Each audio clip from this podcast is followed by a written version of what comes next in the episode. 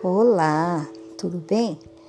Estamos aqui para mais um episódio de Caminho no Deserto. No último episódio, falamos um pouco sobre o deserto individual, aquele que você passa sozinho.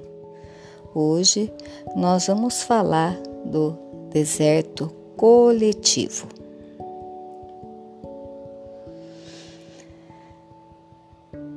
No deserto coletivo, são aqueles que passamos com alguém, um amigo, o cônjuge ou alguém da família ou toda a família. O deserto coletivo se torna mais leve, mais tranquilo, pois podemos repartir o peso com outras pessoas. Esse deserto se torna mais tranquilo que o deserto individual, aquele que você passa sozinho. Nesse deserto coletivo, você vai poder contar com seus contatos, amigos para dividir. Aí sim, seus amigos estarão lá, sempre disponíveis para dar o suporte, para apoiar, para consolar, para conversar, para orar por você, para nos fortalecer no dia mal, nas noites mal dormidas. Mas tanto no deserto coletivo ou individual, eles servem para que o nome do Senhor seja exaltado e glorificado. No deserto coletivo, não devemos nos afastar das pessoas que nos rodeiam, que convivem com a gente. Não devemos nos isolar. Devemos sim nos aproximar e receber todo o apoio, todo o suporte que eles podem nos oferecer, tanto o suporte emocional, espiritual ou financeiro, aceite, pois foi permissão de Deus que essas pessoas estejam ali, né? Estejam prontos para lhe ajudar, disponíveis para te auxiliar nesse momento, porque foi o próprio Deus que providenciou essas pessoas para mostrar que você não está só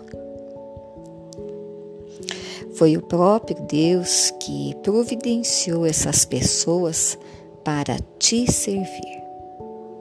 Deus, ele levanta essas pessoas para dar auxílio.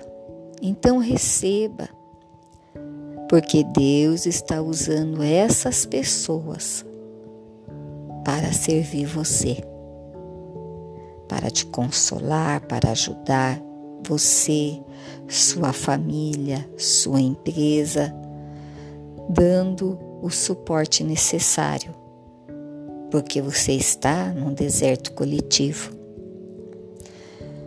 Creio que este ano de 2020 muitos passaram por desertos.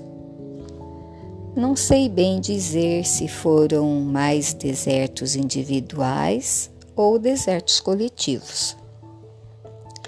Mas uma coisa eu tenho certeza: Deus esteve presente, não deixou um minuto sequer que você viesse perecer nesse deserto, seja ele individual ou coletivo, pois ele é o socorro presente na hora da angústia. Sim, ele é a luz na escuridão ele é o pão da vida que sacia o faminto. Ele é a água, sim, a água que mata a sede. Ele é a coluna de nuvem de dia e a coluna de fogo à noite para guiar nesse deserto. Por quê? Porque Ele é o caminho no deserto. E assim foi mais um podcast né, de Caminho no Deserto. Aguarde, porque no próximo episódio nós vamos falar sobre o oásis. Fiquem com Deus. Beijinho.